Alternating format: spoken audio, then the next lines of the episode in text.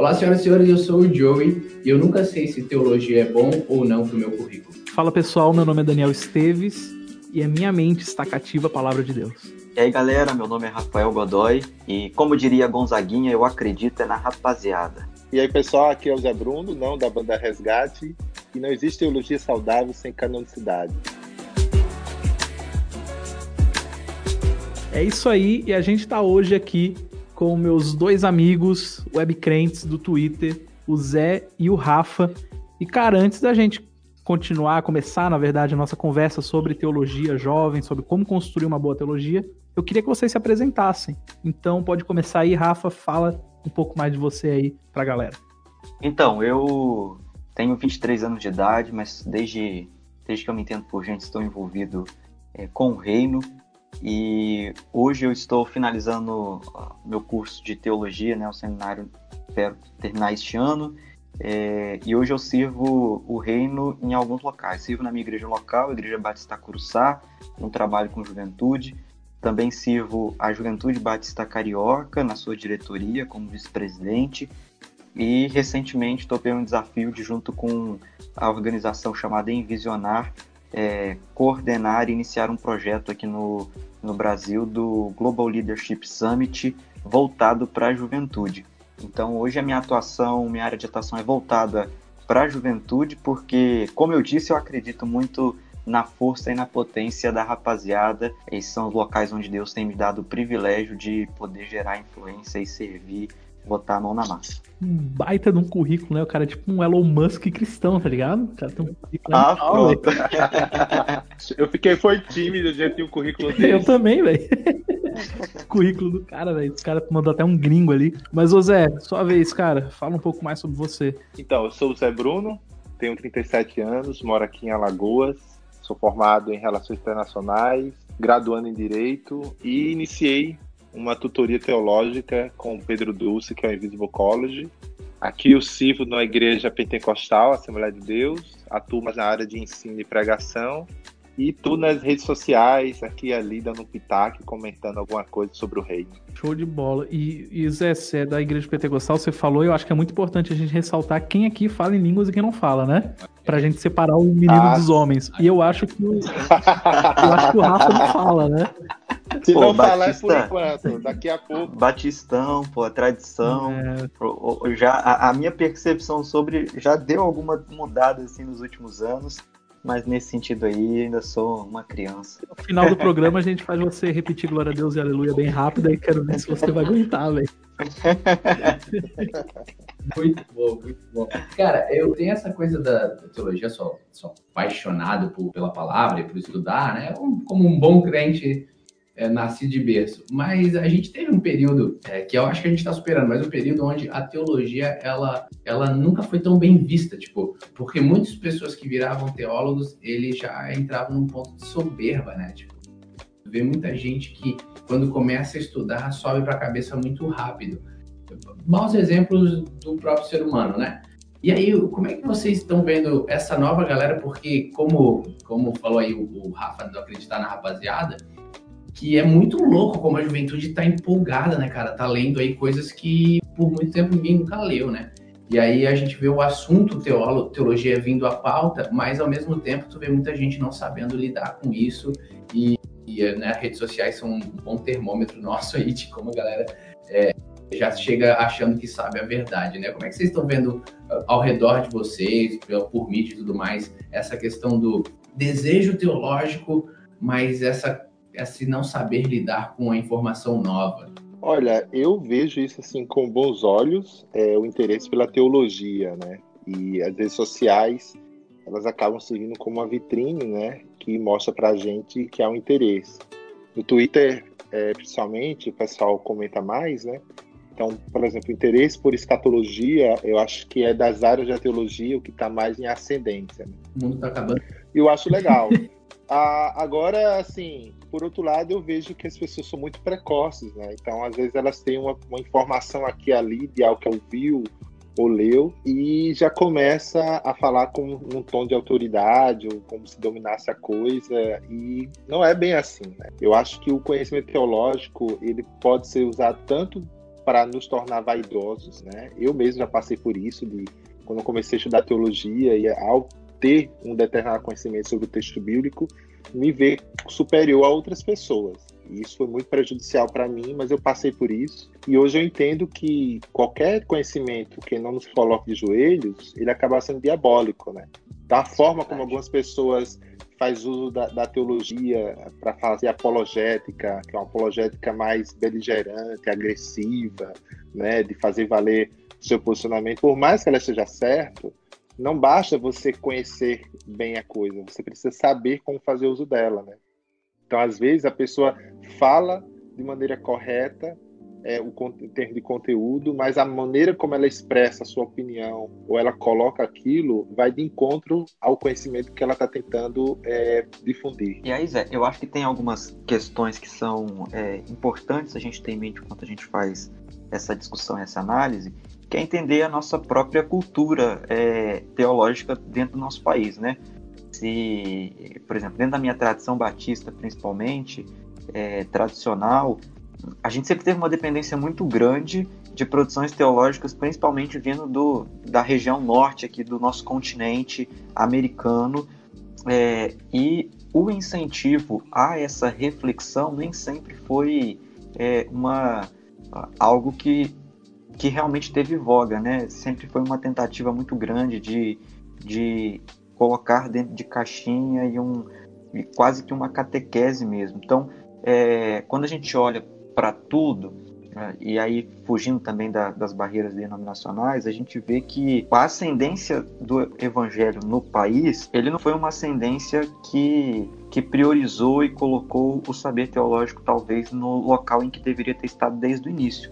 E aí quando as redes sociais ela possibilita é, essa amplificação e mais pessoas tendo acesso, ao mesmo tempo, e principalmente juventude, que é realmente muito potente, muito emocional e entra com tudo de cabeça, é, você está se deparando muitas vezes com um mundo novo, está se deparando com uma realidade com a qual você nunca foi apresentado. E aí falta-se muitas vezes uma sabedoria, um discernimento de como eu utilizo isso, de como eu também garimpo aquilo que é útil, aquilo que não é, aquilo que é saudável, aquilo que não é, e principalmente na forma de se portar. Mas ao mesmo tempo eu vejo isso como uma grande oportunidade, uma oportunidade única em que a galera está se interessando, que a galera está entrando de cabeça. E eu acho que é nesse momento em que a gente vai conseguir ter uma cola muito legal entre as diferentes gerações, entre as lideranças mais experientes, mais maduras, que têm a oportunidade, hoje tem é, um campo aí muito grande de pessoas dispostas a serem mentoreadas, dispostas a serem acompanhadas, dispostas a serem ensinadas, com o coração é, disposto a aprender. Então, é necessário buscar um, um equilíbrio entre, entre esses aspectos. Uh, a gente via algum tempo atrás, é, no mercado de trabalho, né? Pessoas falando assim, cara, se você não tem informática básica, você não, não, não tá no mercado de trabalho. Se você não tem inglês, você não tá no mercado de trabalho. A pergunta é, será que hoje um pastor ele precisa estar na internet? O pastor ele precisa estar no ambiente virtual? O que, que vocês acham? Olha, eu acho que depende muito. É... Eu acho que essa questão aí, ela, ela vai depender por conta da questão é, da, de como o pastor compreende a sua vocação, né? Então, muitos pastores, eles não vão ter a, a facilidade de fazer uso das redes sociais, é, de usar a internet, talvez por uma questão geracional ou por outra é, situação. Então, não há como cobrar dessa liderança, talvez, essa presença é, nas redes sociais. No entanto, por conta dessa questão da pandemia, houve a necessidade das igrejas estarem presentes nas redes sociais, e aí eu já vejo diferente, né? Então a igreja ela tem talvez uma transmissão do culto ou o sermão ser compartilhado no podcast, enfim. Eu acho que isso é útil, isso contribui. Mas eu não acho necessariamente que o pastor deva estar nas redes sociais, por uma questão de vocação. É, eu acho que você ocupar as redes sociais, ela envolve o que a gente chamaria de teologia pública, né? Que é você tentar falar do cristianismo mostrar a relevância do cristianismo não apenas para os que são de dentro, seja de dentro da igreja, mas também para aqueles que são de fora da igreja, aqueles que não são cristãos ou é, sejam talvez simpatizantes da fé cristã. Então, essa teologia pública eu acho muito importante. Né? E essa teologia pública faz justamente quando um cristão, a partir de toda a tradição cristã, de todo arcabouço do cristianismo, ele apresenta as razões pela qual o cristianismo se posiciona dessa daquela maneira em relação a esse ou aquele tema. Então, para isso, é necessário, sim, ter um preparo, né? ter uma, uma formação, porque não é só você ligar a câmera e botar uma live e dar uma opinião, sem que por trás disso tenha um esmero, um estudo, uma dedicação que vai exigir, né? Porque uma vez que você se coloca na vitrine virtual, né, que são as mídias, as mídias sociais, você acaba se expondo, né? Você acaba sendo alvo da opinião pública. E essa opinião pública pode ser tanto no sentido de elogiar quanto no sentido de criticar. E eu sei que existe muita crítica gratuita, mas tem muita crítica que é que faz sentido, que é relevante, né? Então assim, é um né? terreno, né? exato, então é um terreno que você deve entrar, mas sabendo dos ônus é, e das demandas que, que ele vai exigir. É, eu penso que quando a gente fala sobre redes sociais enquanto um braço ministerial, a gente não está falando num porquê, né? E dentro do Summit, um dos palestrantes lá, que é o Simon Sinek, inclusive ele tem um livro chamado Comece pelo Porquê, né? ele mudou muito a minha forma de enxergar essas questões. Então, as redes sociais, ela não é aquilo que é o, o, fundamental, aquilo que é o essencial, não é a razão e não é nem mesmo a, a, o objeto pelo qual se faz alguma coisa. Ela é um o que.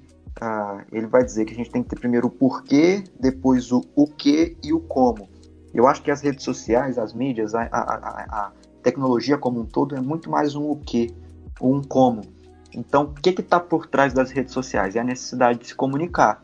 E comunicar o quê? Uma mensagem que transforma a vida das pessoas, que é o Evangelho. Então, eu acho que isso é muito, é muito, é muito pessoal, muito individual, assim, de que maneira eu uso ou não uso. E eu acho que as redes sociais é a maneira de se comunicar desse novo tempo. Então, para um, para um pastor, para um líder, para uh, alguém que está querendo, em qualquer área da vida, não apenas liderança ministerial, se comunicar com as novas gerações, com a galera desse tempo, aí sim a gente consegue observar que é impossível uhum. você se comunicar com essa galera sem estar nos meios tecnológicos, no meio das redes sociais. Uhum. Mas eu não acho que necessariamente tenha que ser o líder ou a pessoa que está à frente. Entendendo essa razão, tô, tô pastoreando uma igreja, entendo que nós temos a necessidade de comunicar com a nova geração, porque a nossa igreja não está conseguindo comunicar muito bem a mensagem do evangelho para para essas faixas etárias mais novas e está comprometido até mesmo, ah, enquanto igreja local, o nosso, nosso futuro, né? Porque só tem cabecinha branca. Muito normal nas igrejas tradicionais como a minha. É, o que que falta? Talvez eu, como um, um pastor e como muitos deles, não tenho condições. Mas eu preciso, então, assumir a minha responsabilidade de chamar uma garotada, chamar um pessoal mais novo, um pessoal que está antenado nisso, e talvez dar uma mentoria, dar um acompanhamento, fazer um discipulado, estar tá ali junto e falar, olha, eu preciso que vocês desenvolvam algo para comunicar aí para a galera de vocês. Então, eu vejo como uma plataforma, uma plataforma muito importante para se comunicar nesse tempo, mas não é o essencial. Então, então talvez o, o pastor de hoje ele não precise, mas o pastor de amanhã seria necessário? Não, não necessariamente, porque assim, depende de quem, de qual é a minha função pastoral e aí qual é a minha vocação, onde é que uhum. para se comunicar para fora, inclusive, é, e para a garotada desse tempo, para uma, para uma, porque assim, hoje ainda consegue se ter comunicação por outros meios. Então, é, existem milhares e milhares de pastores espalhados pelo nosso país que não utilizam as redes sociais para estar tá ali pastoreando Sim. e fazem, exercem seu ministério com excelência. Uhum. Mas eu não vejo isso como possível para daqui no longo prazo. Eu acho que vai ser essencial porque as gerações vão mudando e a galera hoje se comunica dessa forma. Então a, a, a gente consegue ver isso no, no, no, decorrer da história, as maneiras de comunicação se mudam. Inclusive o meu pastor, o pastor Israel Belo de Azevedo, ele costuma dizer que o mundo ele não ele não ele não avança, não é o mundo está mais avançado, o tempo de tra... o pessoal é, dos anos passados são mais atrasados em relação ao nosso. Ele diz que isso não muda, o ser humano é sempre o mesmo, o que muda é a tecnologia e a comunicação. E isso é que transforma o todo. Então, acho que isso tem muito sentido com isso que a gente está dizendo também. Uh, hoje, a rede social é muito importante. Eu acho que no passar dos anos ela vai ser imprescindível. Mas vai ser natural também, porque a galera que vai estar assumindo os espaços é uma galera que já vivenciou isso como algo natural.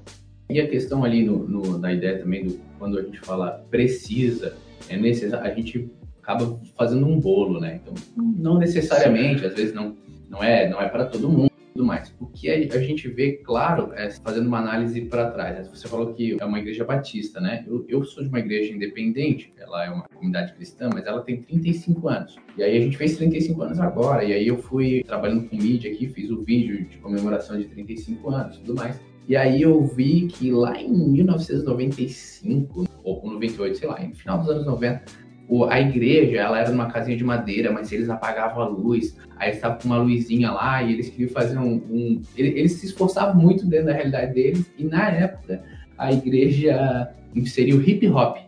Então no final dos anos 90, foi uma igreja assim, inserir... Caraca! É, inserir hip hop, aí... aí que isso? Teve, teve pastor, teve irmãozinho que saiu da igreja, porque alguns, muitos não aceitavam dança de jeito nenhum, alguns falavam, ó, até pode dançar, mas devagarinho, né? Um balé, um negócio mais de boa. E aí os caras começaram com hip hop e foi, uau, meu. Então, e aí nessa celebração, algumas pessoas mais velhas, assim, falaram, lembrando da época, e eles falaram, nossa, o, o pastor, porque o pastor da época lá, dessa época, ele já faleceu. Ele falou, ele era um homem muito à frente do seu tempo. Ele era um homem muito à frente tudo mais. E realmente, né, se você fazer uma análise rápida, é, pensar dessa maneira, é. Só que aí eu, me vem a segunda análise. Porque eu olho para essa igreja de 98 fazer isso, mas que em 2018 é, já tem muita dificuldade de avançar uma coisa ou outra.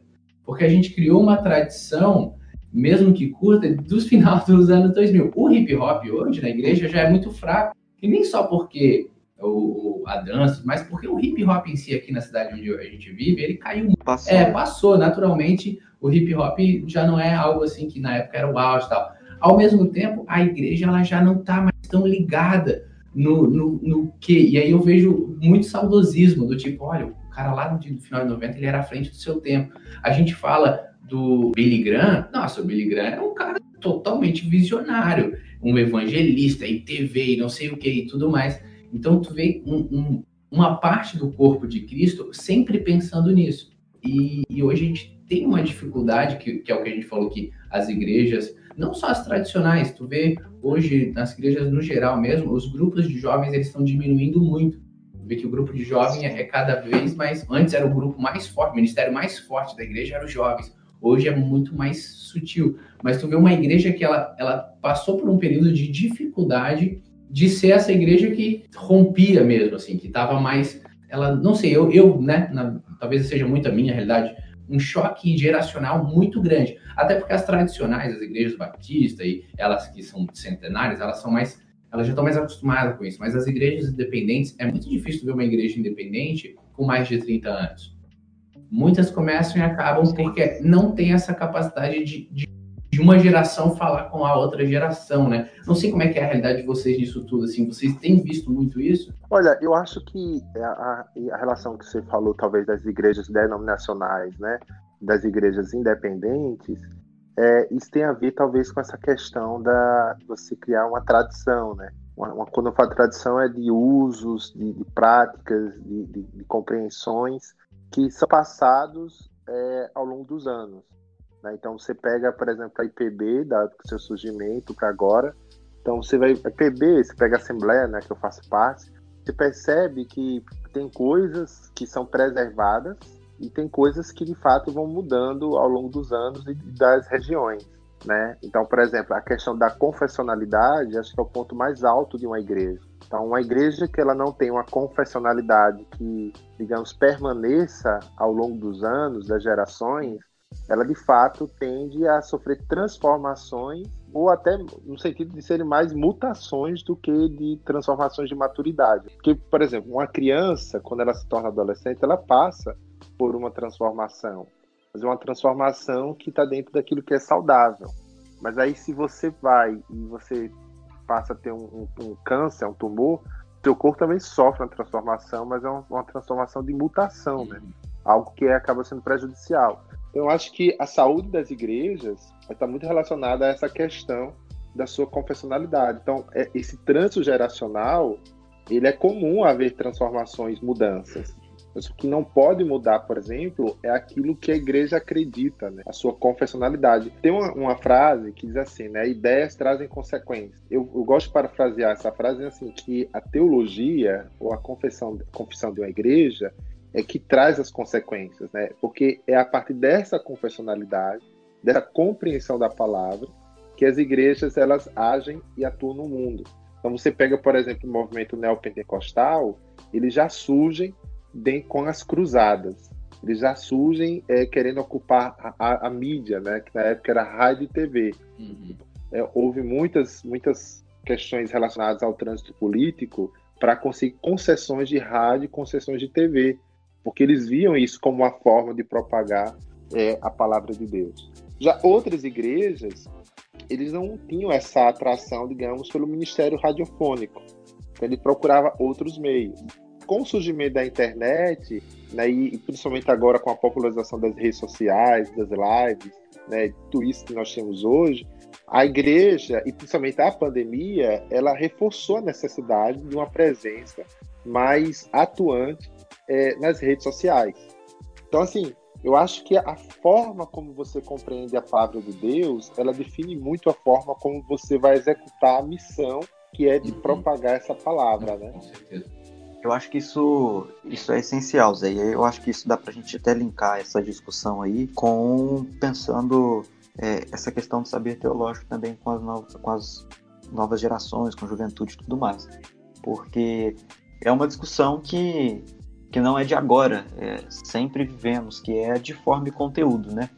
A, a minha perspectiva limitada dentro das realidades que eu conheço, que eu tive a oportunidade de visitar, de observar, de analisar, é, principalmente alguém que tem um trânsito muito grande dentro é, de uma denominação tradicional, histórica, então que já é um pouco mais engessada, e a gente vive algumas crises direcionais há algum tempo já, é de que falta compreender muito bem essas duas, duas áreas, como, é, como a gente lapida esse conteúdo e o fortalece e como a gente transforma numa forma de comunicar que seja leve, que alcance. Então, geralmente, você tem um conteúdo muito forte, mas uma forma de se comunicar muito defasada, ou ao contrário, né? A gente vê é, muitas igrejas também, principalmente mais novas, recebendo críticas porque é, às vezes parece show e não sei o que, e falta um pouco de conteúdo.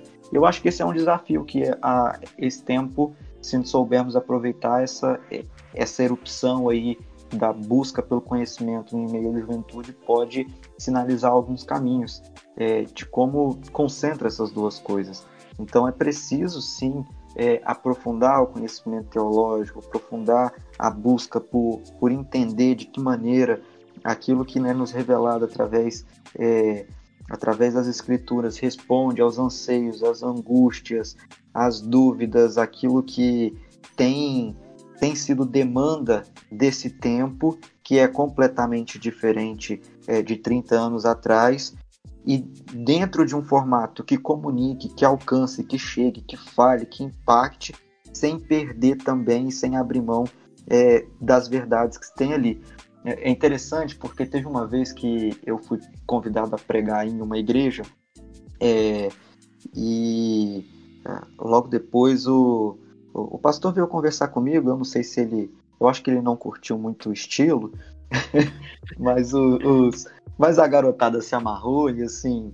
É, eu até fui convidado para voltar lá depois, mas depois a gente estava lá conversando e tudo mais, e, e, ele comentou uma frase que há uns meses atrás eu tinha ouvido é, um, um, um pastor que foi pregar na capela do seminário receber essa, essa frase e dar a mesma resposta que eu tive a oportunidade nesse dia. ele virou para mim, a gente conversando lá após o culto, ele é. Realmente, não se fazem mais pastores como antigamente. Eu não sei se foi pela minha forma de expressar ou pela roupa, né? Que eu não tava de terno e gravata como ele estava num dia de quase 40 graus no estado do Rio de Janeiro. É... E eu virei para ele e falei: Pois é, que bom, né? Porque esse tempo não precisa de pastores de antigamente. Não. E eu- eu acho que esse é um desafio que a gente tem de, de equilibrar. A forma não, não necessariamente abre mão de conteúdo. E o conteúdo não necessariamente precisa desprezar as novas formas. Mas acho que é um desafio para a gente pensar e repensar. E é tão, eu vejo como uma dificuldade muito grande de equilibrar essas duas coisas, porque é muito mais fácil a gente ficar naquilo que já temos. Então, às vezes, a gente precisa adaptar, a gente precisa sair da nossa zona de conforto para ter um impacto mais profundo com o conteúdo e de maneira que se comunique. E eu acho que a gente tem uma galera hoje que se comunica bem, porque tem tido uma erupção e nós temos visto isso. Não é por nada que esse encontro aqui é, está acontecendo porque as nossas conexões foi via redes sociais. É, e ao mesmo tempo, ou seja, uma galera que está aprendendo essas formas de comunicar, que está ali vivenciando isso tudo, mas ao mesmo tempo entende que não dá para fazer isso por fazer e nem comunicar por comunicar e nem comunicar aquilo que eu quero, aquilo que é, vocês querem, mas aquilo que já nos foi revelado de maneira é, que eu me tremo diante. Eu tenho muito cuidado com aquilo que eu, quando eu vou compartilhar alguma coisa mais séria, quando eu não vou fazer piada nem meme, é, porque é uma responsabilidade muito grande. Não dá pra gente esvaziar também o conteúdo que nos foi revelado. E essa, essa briga do- da forma e conteúdo, uma visão assim que eu vejo, a- o acesso à informação, ele explode é, a reforma, né? Então, assim, é um, é um dos estopins da reforma, a facilidade pela informação. E hoje a gente tem um segundo estopim, é, que é a internet, que eu- a gente está muito perto, né? Mas com certeza em 100 anos é é um, é um momento de mudança da história. E como o acesso hoje aumentou tanto também, ficou tão, tudo mais fácil, né? Tipo, eu pego meu celular hoje, a pessoa que tem interesse, eu tenho aqui um aplicativo de Bíblia com o número de Strong, que eu clico já me diz o original, não sei o que, não sei o que lá. Então, é, fica tudo muito, muito fácil, assim, essa, esse acesso à informação. E aí, dentro, dentro do, do tema de busca por teologia e busca por ensino, é, como é que nesse meio é, acadêmico isso está acontecendo? Porque essa própria pandemia mesmo veio para chacoalhar muito a gente nisso, né? Existe uma, uma busca pelo um desejo de aprender e, e o conteúdo tá tão fácil, ele tá tão rápido na mão, mas a gente ainda a internet está num nível de maturidade onde a gente ainda está falando dos assuntos que rendem, né? Porque muita gente está na internet pelo view, pela pela publicidade, por- então assuntinhos do momento. Faz quantos anos que a gente está falando é, de mesmos assuntinhos que vão e voltam, vão e voltam. Mas a gente vê que dentro desse movimento tem um, um pessoal desgarrando e indo para coisas mais profundas, né? Tipo, buscando um aprendizado mais sincero é, e real. E nisso tu vê que o povo que ensina tá tendo que mudar também a forma para uma, uma geração que se desprende muito rápido, né? Atenção, a gente tem uma galerinha toda que nasceu ouvindo Felipe Neto não assistiram Sessão da Tarde. Eles cresceram vendo PC Siqueira Felipe Neto falando cor- mega cortes toda hora e, e picotando. Então, as- as próprias universidades de amanhã, elas já estão tendo que se repensar como modo de ensinar. O conteúdo está ali, com uma gama de pessoas cada vez mais desejosas por isso tudo. Mas a gente percebe que tem uma, uma galerinha que só vai escutar dentro dessa nova realidade, né? E, isso me empolga porque eu quero ser uma galera que pense isso, mas às vezes assusta por tão rápido que está sendo, né? E gera um, um pensamento, cara, a gente tem que, tem que pensar rápido, a gente não pode demorar tanto para pensar nisso como outras eras que a gente fez, né? Olha, eu vou contar a minha experiência como está sendo estudar teologia é, nesse contexto. O Pedro Dulce, ele é um pastor presbiteriano lá de Goiânia e ele é doutorando em teologia e filosofia. E ele também é teólogo. E ele é, iniciou, acho que ano passado, mas as aulas começaram apenas em janeiro deste ano, o que ele chama de Invisible College, né? Que é uma proposta para nativos digitais. Essa é a expressão que ele usa, nativos digitais. O que é o Invisible College? Digital College nada mais é do que uma escola virtual, né? É uma escola justamente para as pessoas que não podem, talvez, se locomover até um centro acadêmico e elas querem aprender aquele conteúdo e o meio que elas vão usar vai ser é, a internet e os meios virtuais. Então o Visible College surgiu, tanto que não é um curso de teologia, é uma tutoria teológica. Então ele passa lá, tem dois tipos de, de grades, né? O que seria a grade essencial e a grade avançada. Cada mês tem dois livros, né? Um que é, é fundamental e o outro que seria nessa é, é, alternativo. E as pessoas vão lendo esses livros e todo mês tem uma, um, um encontro virtual com ele, onde elas tiram suas dúvidas, onde ela coloca suas opiniões, e como trabalho tem um artigo ou uma resenha do livro que tem que fazer. Enfim, é fora aulas. Então, assim, tem sido uma experiência que particularmente eu tenho gostado. Né? Eu nunca estudei teologia antes, assim, num, num seminário, faculdade, não. Meu interesse em teologia foi muito por uma questão de hobby, de comprar livros, ler e tal, conversar com ou outro que tem um interesse nesse tema ou naquele, é, mas nunca estudei, é, digamos, academicamente numa instituição. E eu, particularmente, eu tenho gostado, porque, é, é como ele fala, é para nativos digitais. Então, uma pessoa que não tem, talvez, uma acessibilidade ou não tenha uma intimidade com o computador, com o celular, com acesso à internet, talvez se encontre algumas dificuldades, uhum. porque vai querer o professor, aquele encontro. Então, assim, eu acho que essa experiência ele faz com que a pessoa tenha um interesse pela teologia e ela entenda, bom, eu estou sacrificando X reais para pagar isso, estou sacrificando meu tempo para isso, porque eu tenho interesse nesse conteúdo. Esse conteúdo ele vai servir para mim de alguma maneira, né? Seja para mim que tenho uma vocação eclesiástica, seja para mim é, é, profissional liberal que não tenho vocação para servir na igreja local, mas eu quero compreender melhor a palavra de Deus para saber como é que eu posso usar a minha profissão e a minha vida fora da igreja para a glória dele. Né? A, a, experiência nesse aqui tem sido muito rica. E isso é uma coisa, por exemplo, que eu tenho experimentado, que a maioria das pessoas que hoje estão fazendo teologia, pelo menos junto comigo, não são pessoas que estão com, que possuem vocações dentro da igreja local. Psicólogos, administradores, é, pessoas que é de outras áreas, donas de casa. Cara, e isso, isso é essencial. Isso aí é a comunicação desse tempo.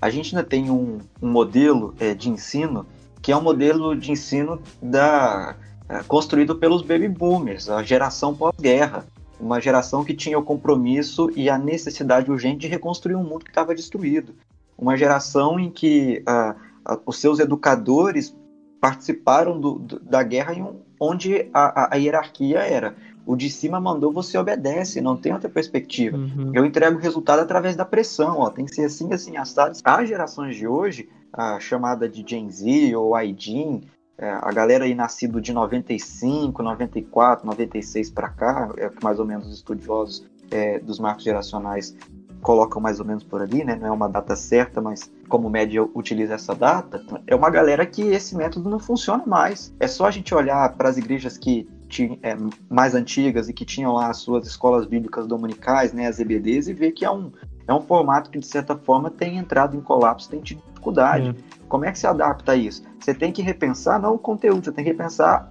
a forma de, se, de, de, de compartilhar isso. Eu acho a iniciativa do Invisible College fantástica, porque ela dá conta disso.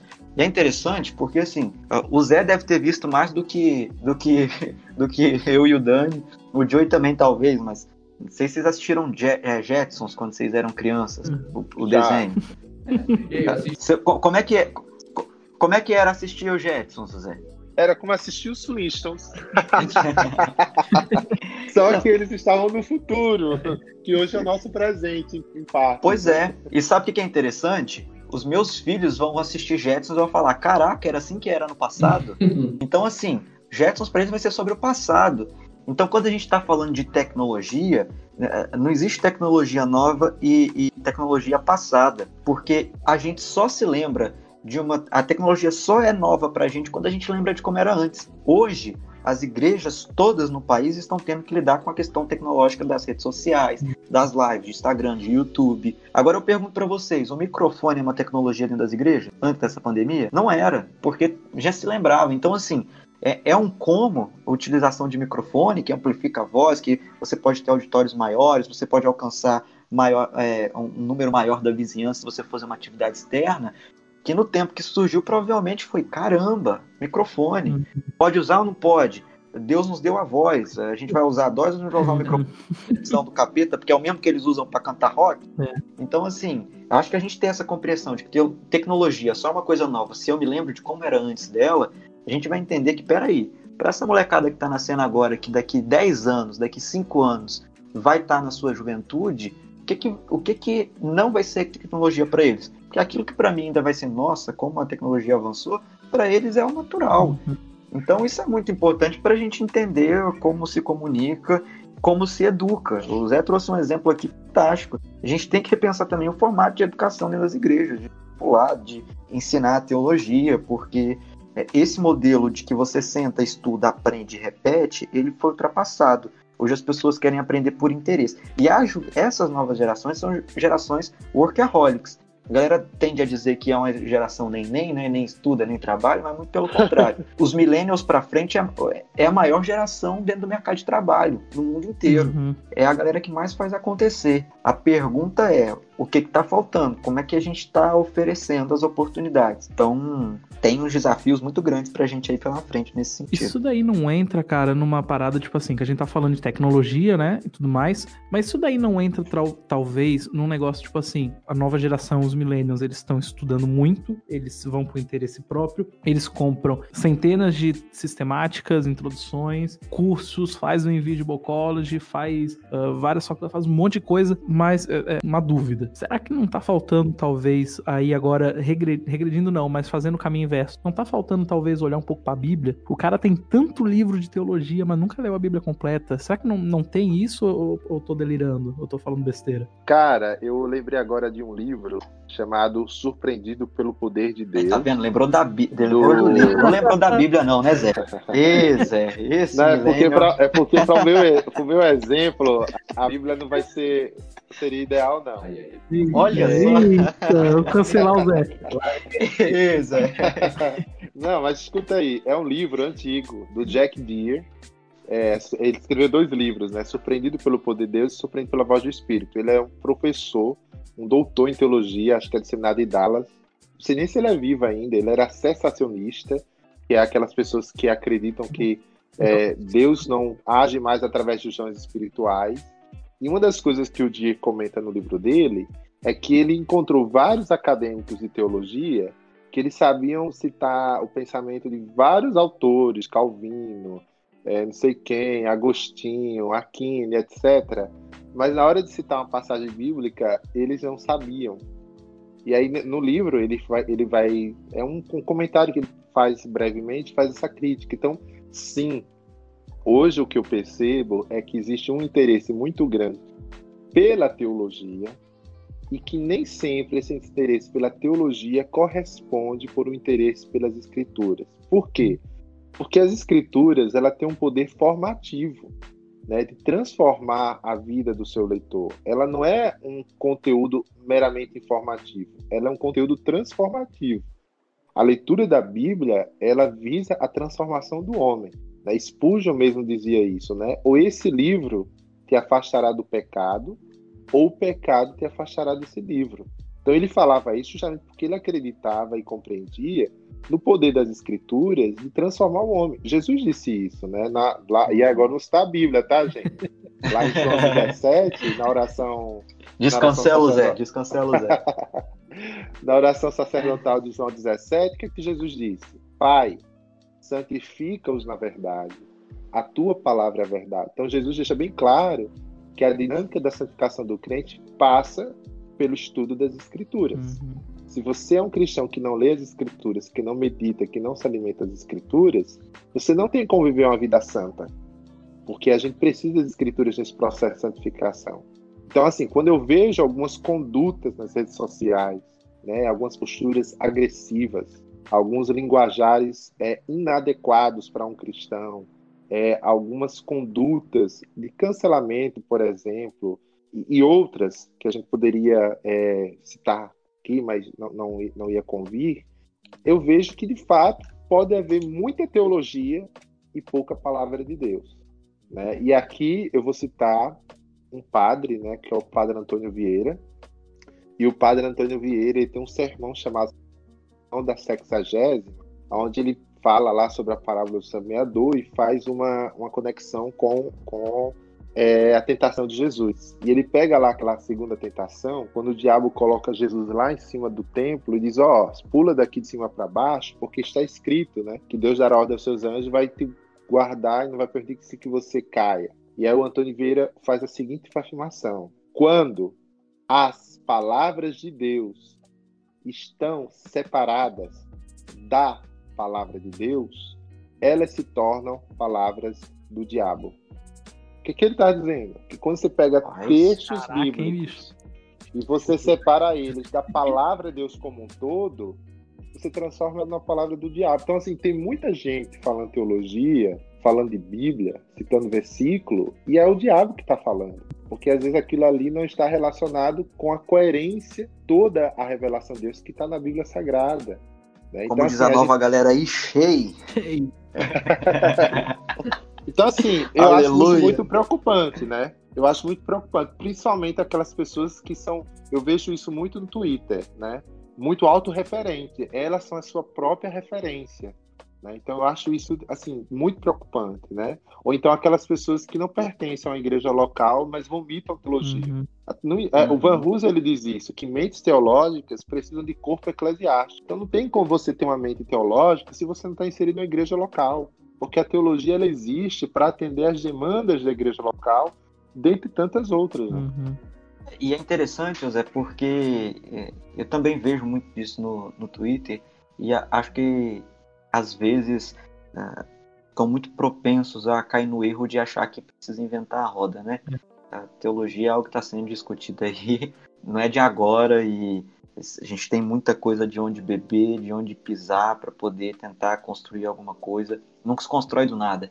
E é um erro que eu vejo mesmo. A gente vê aí produções importantes, pessoas entrando em assuntos importantes, relevantes, profundos e pelo achômetro, sem ter uh, nenhuma referência ali por trás, sem ter de onde está se construindo, de onde está se consolidando tudo isso. E é muito perigoso. Isso é um, não é um negócio que a gente entra no ponto de ser bíblico, que é onde você cria uma opinião que tem base, né? Uma base bíblica, que você sabe de onde você está falando, mas ao mesmo tempo um ponto onde a gente entra num lugar de humildade. Até eu queria perguntar, vocês dois fazem teologia, né? Não é hoje a gente tem um, um modus operandi do estudo hoje, ele não é muito de catequese e tem uma geração mais questionadora, onde a gente tem que fazer um ensino mais de pensar. E hoje você vê que é, quando o pessoal vai em busca de teologia, um indo para uma linha, outro indo para uma outra, e aí a gente vê mais livros do que a própria Bíblia.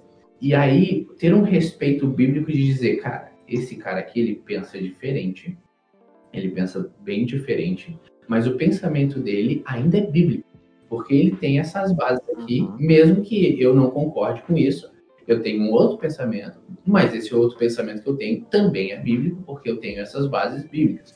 Diferenciar essas duas questões daquilo que não é bíblico, e aí ter humildade, eu falo que muitas vezes a gente é, é a gente é desonesto intelectualmente, né? É, eu até brinco com o Dani, que o Dani é o cara da escatologia, e ele, ele tem a, a linha dele, assim, né? Tipo, eu acho que não é quase de ninguém. Ótimo, muito legal, é muito massa, tudo mais. A gente vai lá né, e, e o mundo está acabando. Então, teologia, é, escatologia é o, é, o, é o negócio do momento, né? E aí, só que é, é muito engraçado quando a gente estuda escatologia com algumas pessoas, porque elas pegam um versículo e elas dizem: olha só, é claro que não sei o que, não sei o que lá. E aí, quando você lê o versículo, você diz assim: então, não é exatamente claro. Você entendeu? Eu, eu entendo o seu, né, o seu modo de pensar, eu entendo isso, mas não é assim o que a gente pode chamar de claro. Você, e, claro é uma palavra muito forte claro, você usar, né? E às vezes até, ah, o cara lá, ele, um é calvinista, outro é arminiano.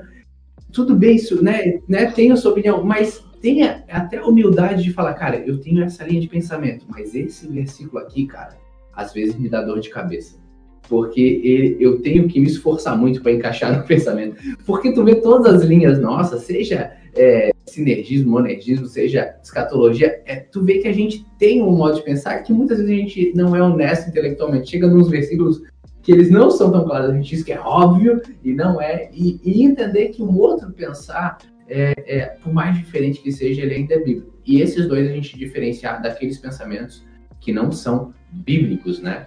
É, então, eu acho que isso aí está muito relacionado a que tipo estudo você vai fazer, né? Se você for fazer um estudo de teologia livre ou um estudo de teologia confessional. Então, porque às vezes você parte de uma igreja, né? E aí você tem os seios teológicos e aí você vai para o seminário. E o seu seminário, ele é confessional.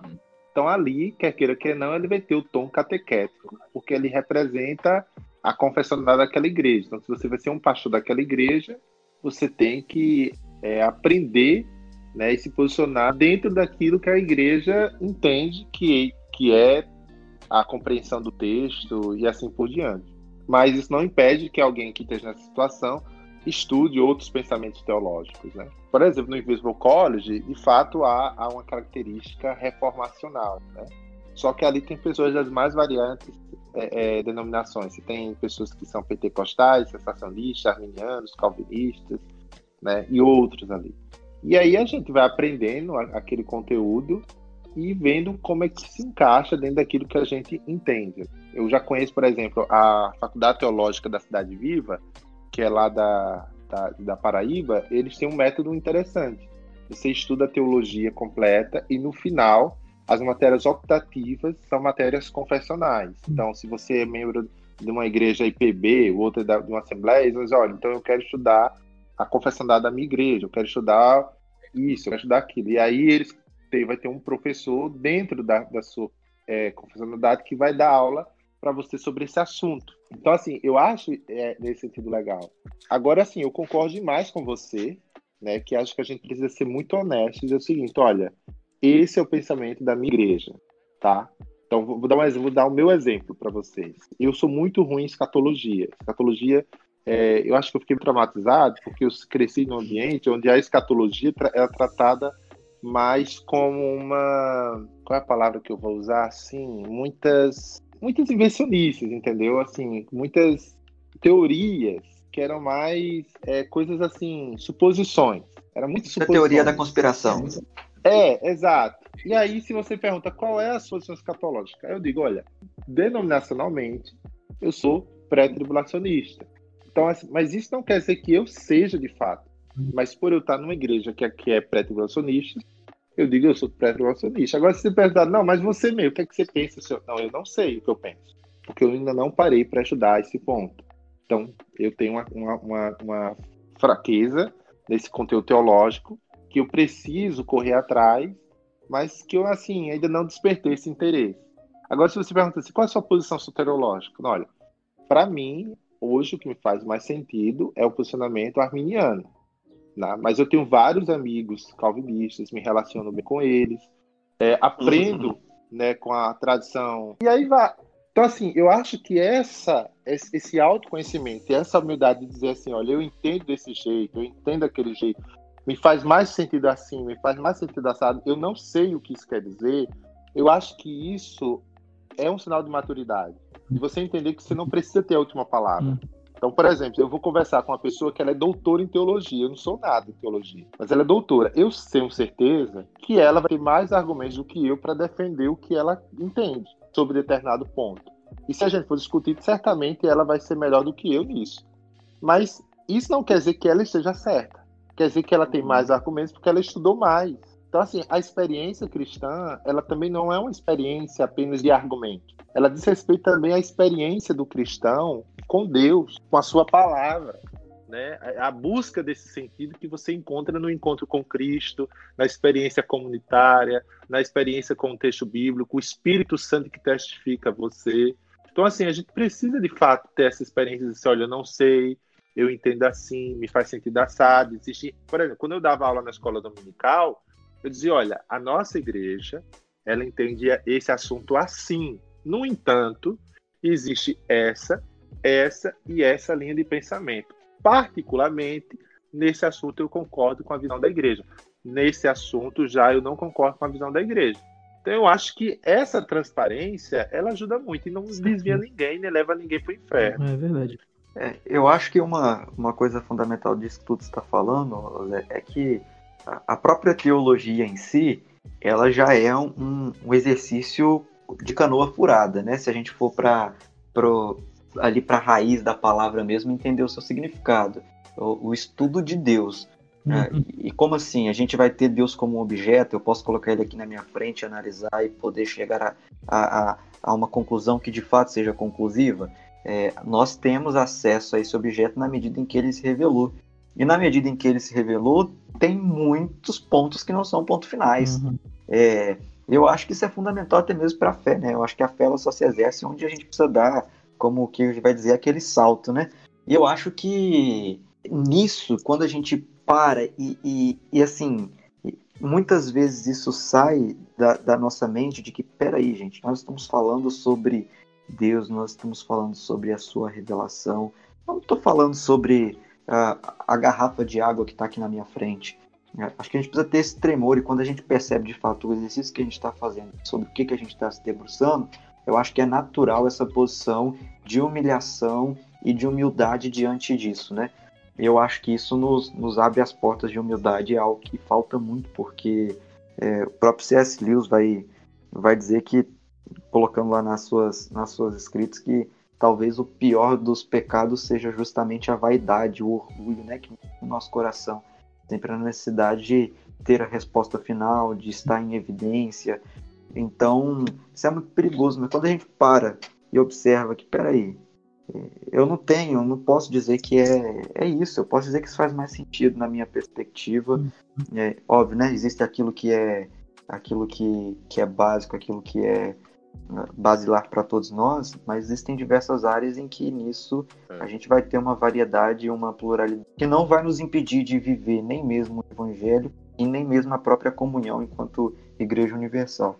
Mas eu acho também que a gente vive um tempo que talvez esteja mudando, em que as pessoas querem tudo muito pronto e muito rápido, né? Hum. A gente vê isso desde os fast foods e a gente vê isso dentro das nossas igrejas também.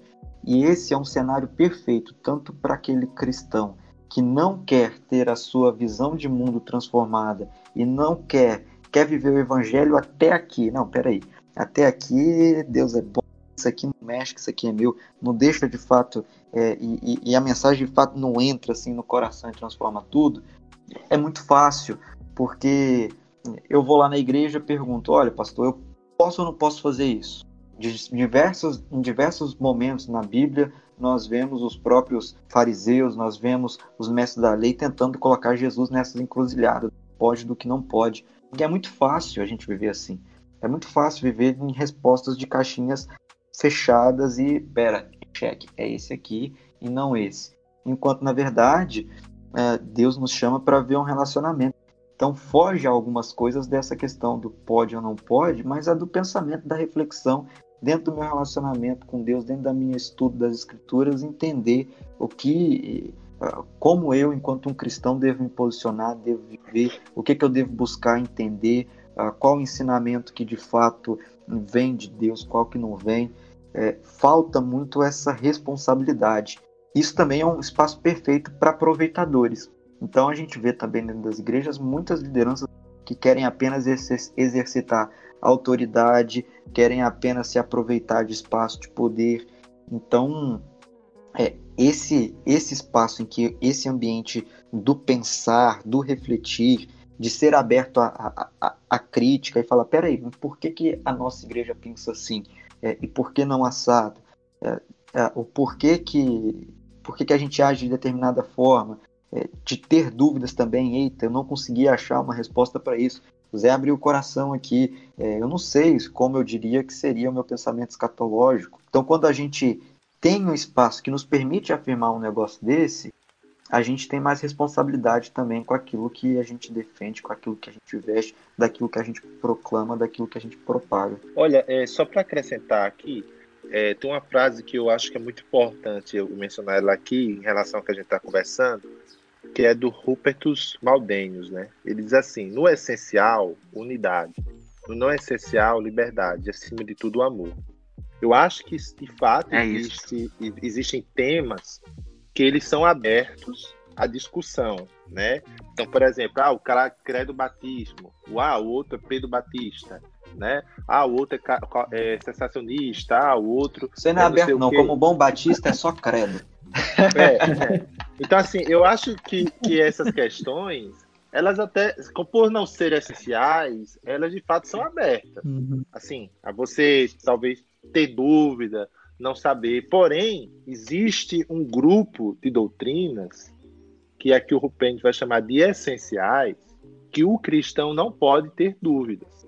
Então, por uhum. exemplo, se perguntar, Jesus Cristo ressuscitou, né? Sim, de fato, Jesus ressuscitou. Não há o que questionar, pelo menos para o cristão, a questão da ressurreição de Cristo. Qual o único meio de salvação? A fé através de, de Cristo. A Bíblia é a palavra de Deus, sabe? A Deus é uma trindade. Então, assim, existe esse conjunto que eu acho que são crenças que a gente pode chamar de crenças ecumênicas, que ao longo da história da igreja, elas estavam presentes nos concílios ecumênicos, elas estão presentes nos credos ecumênicos, que representam as mais variantes tradições cristãs. Então, não tem como hoje alguém dizer assim, eu sou cristão, ah, mas eu não tenho certeza se Deus é uma trindade.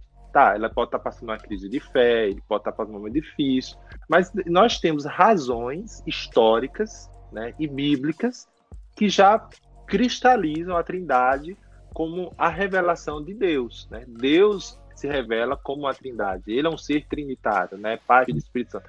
Então, só estou dando um exemplo, porque existe hoje em dia também um movimento muito revisionista, né? e vai pôr em xeque questões cristalinas do cristianismo. Por exemplo, a Bíblia Sagrada. Constantemente a Bíblia tem sido é, é, é um tema onde alguns supostos teólogos, né, ou influenciadores evangélicos, põem em xeque a sua autoridade, se ela é ou não a palavra de Deus, ou se ela contém a palavra de Deus.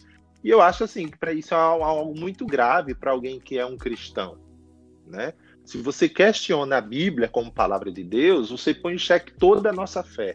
No livro Controvérsias de Jesus, do John Stott, ele fala isso. Ele fala: olha, o objeto da nossa fé não é a Bíblia, é Cristo.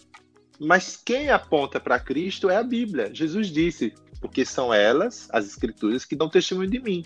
Então, se eu tiro a Bíblia, eu não tenho mais nada. Eu não tenho Jesus, eu não tenho Trindade, eu não tenho nada. Uhum. Porque toda a nossa fé ela está ali nas Escrituras Sagradas. Né? É esse o real sentido da expressão sola Escritura. Sola Escritura quer dizer que a Bíblia é a autoridade máxima sobre a revelação de Deus. Esse é o grande sentido. Então, assim, é muito comum a gente que está nas redes sociais ver um ou outro, ah, não, a Bíblia é cheia de erro, não, a Bíblia não sei o quê. E aqui eu não estou entrando nem na questão da inerrância. Então, assim, uhum. só para fechar meu pensamento, é, eu entendo que a gente tem que ter humildade para dizer eu não sei, eu entendo assim, eu entendo assado, existem várias visões quanto a esse tema, show. Mas existe né, um grupo de doutrinas ali, que aqui está como essenciais, né, na frase uhum. do Rupétius, onde a unidade da igreja existe. A igreja é unida dentro de um núcleo confessional, tá? Não, não é, ah, creio em Jesus é meu irmão. Não necessariamente. Por quê? Porque às vezes o Jesus que ele diz crer não é o Jesus revelado na Bíblia né? Será que ele crê no Jesus igual que é revelado nas Escrituras? Por exemplo, você pega o pessoal da graça barata aí, da hipergraça, e eles falam de, um, de, de, de uma santidade sem arrependimento dos, dos pecados. De um Deus Perdoou, que abençoa a pessoa. É, é um então, cartão assim, de crédito sem limite e que a fatura não vem para Pois é, cara. E aí você pergunta, pô, mas é, esse é o mesmo Deus que a Bíblia está falando? Essa é a mesma graça? Então a gente também precisa ter esse discernimento para não ser engodado. É, o, o, o próprio Bonhoeffer ele vai dizer lá no, no discipulado dele que nada mais maligno do que o se utilizar da graça de Deus para justificar o seu próprio pecado, né? Isso é muito forte. Mas, o, o Zé, é, você falou aí sobre esse movimento que se tem hoje de, é, de um revisionismo muito grande, e óbvio que não dá para a gente colocar tudo sempre numa conta só, mas eu me faço uma pergunta e que eu faço como provocações para vocês, porque é, também não é nada que eu tenho cristalizado na minha mente, não, é apenas para a gente pensar junto. Vocês não acham que muito disso também é fruto justamente dessa falta de espaço para pergunta, para dúvida, de compartilhar um pouco das crises de fé e principalmente de mentoria e acompanhamento por parte de lideranças mais experientes? Com certeza. Se isso aí for, se isso aí parte de cristãos leigos, leigos eu digo assim, que não tem formação teológica, que gosta, que está iniciando a fé, etc., eu até entendo. Mas se isso aí parte de pessoas que têm uma certa popularidade, influência, né, tá ali por um longo período, na minha opinião, é uma questão de má formação teológica e é uma pessoa assim que não sabe o que ela está fazendo ali. Muitas das vezes ela não sabe o que ela está fazendo. Ela está apenas instrumentalizando a fé para um fim comercial em alguns momentos, para um fim de popularidade midiático, né? Porque hoje em dia mídia é, é, representa muito capital para algumas pessoas, né? Então tem, tem, tem várias razões, sabe? Mas a gente também tem que separar a ovelha do lobo. Né? Então acho que tem muito lobo com pele de ovelha, né? Você vê que quando o apóstolo Paulo, em Atos 28, se eu não me engano, ele tá para Atos 28, não, acho que era 28 mesmo. Ele exorta aos pastores que, olha, após a minha saída, muitos lobos vão entrar no meio da igreja e vocês cuidem das ovelhas. Então a gente não pode ignorar essa exortação do Espírito Santo de que de fato dentro da igreja existem lobos né? Com peles de ovelha, que assim, que você vê, parece ovelha, cheira a ovelha, se mistura com as ovelhas, mas é lobo. E a gente precisa ter esse discernimento espiritual, né? principalmente os pastores, as lideranças, né? Precisa ter esse discernimento, discernimento espiritual para saber, olha, ali é um lobo. Ali parece, mas não é. Sabe? É um gato por lebre. E uma das coisas fundamentais para poder fazer essa, esse discernimento, além de muita oração é conhecimento, né? Sim. Olha, gente, é uma coisa que o Rafael falou no início, eu acho muito importante. A Bíblia, a teologia, ela deve ser um meio de sabedoria, né? O Van Hooser, que é um teólogo que eu gosto muito, ele diz isso. teologia não é uma ciência, é uma sapiência. Não existe na, na, dentro do cristianismo essa ideia de teoria versus a prática essa dicotomia ela é uma coisa que não, não é cristã a origem dela. Porque para o cristianismo, teoria e prática são coisas que estão ali fundidas. Então não tem como alguém conhecer a Deus e viver de maneira contrária a esse conhecimento de Deus. A revelação de Deus, a, a, o conhecimento de Deus, ele implica em uma vida que viva de acordo com aquele conhecimento. Então a gente precisa entender que se eu estudo escatologia, se eu estudo pneumatologia, se eu estudo cristologia ou qualquer outra área da teologia, né, esse conhecimento ele deve desencadear em uma prática, em uma conduta, em uma ética. Então não, não dá para você dizer assim, ah, eu tenho teologia, mas não tem ética. Ah, eu tenho a ortodoxia, mas não tenho a ortopraxia. Ou seja, eu tenho a crença correta, mas eu não tenho a conduta correta. Essa dicotomia não é cristã, isso é pagã. Para o cristianismo, o conhecimento e a prática andam juntos. Jesus disse. Jesus disse: O homem que ouve as minhas palavras e as pratica é como o homem que constrói a casa sobre a rocha. Vem a chuva, vem o vento, vem o terremoto, a casa não cai. Mas quem ouve as minhas palavras e não pratica é como o cara que constrói a casa sobre a areia. Vem a chuva, vem o vento, o terremoto e a casa cai. Aí a gente pergunta, o que é o alicerce? O povo vai dizer Jesus. Não, não é Jesus. O alicerce é a obediência ao ensino, é a vivência. Então não tem como você ser um cristão construindo a sua casa sobre areia. Um cristão é alguém que constrói a casa sobre a rocha, é alguém que não só ouve, mas ao ouvir ela obedece. E a grande curiosidade é que o verbo ouvir no hebraico é a mesma raiz do verbo obedecer. Então, quando o Shema, aquela oração hebraica, diz ouve Israel, ele está dizendo obedeça Israel que o Senhor teu Deus é o único Deus. Então, ouvir a Deus implica em obedecê-lo. Uhum. Então, assim, a gente não pode olhar para a teologia como uma fonte de informação. Uhum. A gente tem que olhar para a teologia como uma maneira de obter sabedoria, né, de vivência. Muito bom. Gente, considerações finais para a gente encerrar o nosso papo? Eu, eu até queria fazer uma consideração para vocês falar até para o jovem que está empolgado em querer aprender e, e talvez até para o jovem ali que é envolvido na igreja e de alguma maneira está envolvido em ensinar, né? Uma mensagem para essa galera também, assim, uma consideração final para esses dois públicos que a gente vê muito hoje aí. Olha, o meu conselho para você que quer aprender teologia é que você tenha um relacionamento com a sua igreja local e entenda a teologia como uma, um conhecimento que você vai obter para a sua vida e para servir a sua igreja local. A igreja precisa de teólogos, né? Entenda a teologia como aquele a fé em busca do entendimento, para que ela possa crescer. Então, primeira coisa, tenha um compromisso com a sua igreja local. tá? Tenha esse compromisso e a partir desse compromisso com a igreja local, busque estudar teologia para servir a Deus na sua igreja local e também fora dela, né? O Zé Machado, que é um mentor que eu, eh, me ajuda muito, ele diz teologia não é para quem quer ser pastor. Teologia é para quem quer conhecer melhor a palavra de Deus. Então, se você quer conhecer melhor a palavra de Deus, não importa para o que Deus lhe chamou, para médico, para engenheiro, para gari, para dona de casa, para qualquer coisa. Pode fazer teologia? Faça, porque você vai entender melhor a palavra de Deus, entendendo-a, você vai poder servi-lo de uma forma melhor. Bem, eu para para molecada aí eu diria o seguinte: aproveita esse inflamar do coração, entenda qual é a, o que está por trás e aí essa palavra do Zé veio como bálsamo para complementar isso. É, mas não fique preso na cabeça, o cérebro pelo cérebro, não encha a sua cabeça.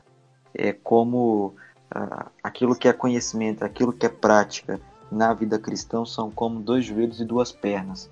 Se você tiver uma perna bem exercitada, bem malhada, com um joelho legalzinho, mas a outra tiver atrofiada, manca, com joelho e ossos fracos, você vai andar capengando, você vai andar caindo e seu corpo não vai sustentar. É preciso exercitar as duas coisas. Então, aproveite, aprofunde, busque conhecimentos, entenda mais e melhor, mas principalmente que isso possa descer da sua cabeça para o coração e que do coração isso possa é, se expandir e se multiplicar em cada uma das suas mãos, em cada um dos seus pés, para que esse conhecimento possa gerar vida no seu João e na Dona Maria, seus vizinhos, possa gerar vida na sua igreja, na sua comunidade, possa gerar vida no seu trabalho, possa gerar vida onde quer que Deus te coloque e que você esteja hoje.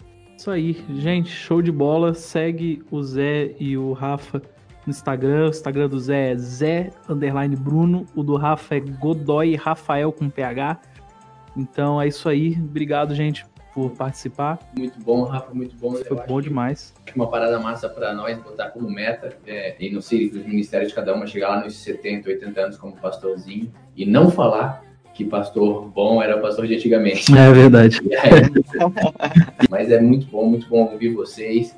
E eu acho que a gente tem muita coisa aí para fazer, e tem muita coisa para acontecer. E tem gente que está meio pessimista, mas eu, eu sou um otimista, tem uma geração muito massa vindo pela frente. Show. Amém. Eu também sou. Ô, ô Joey, eu ouvi uma frase certa vez que eu adaptei para minha vida. Ela foi dita por um pelo diretor executivo de, da Junta de Missões Nacionais, né, da, da Convenção Batista, que é empreendo, e eu mudei empreendo para eu sonho pela fé e administro escassez. Então, a gente tem noção aí dos riscos, das limitações, mas os nossos sonhos e o nosso otimismo tem que estar lá na frente porque nós já conhecemos o final, né? Nós sabemos qual é o é final é e por isso nós temos confiança em Cristo e avançamos. Agradeço aí a oportunidade, o privilégio de estar entre gente que eu amo tanto, gente que me inspira tanto. Tamo junto. Show. Valeu, pessoal. Valeu, gente. That's all. Você ouviu Meditime. That's all, folks.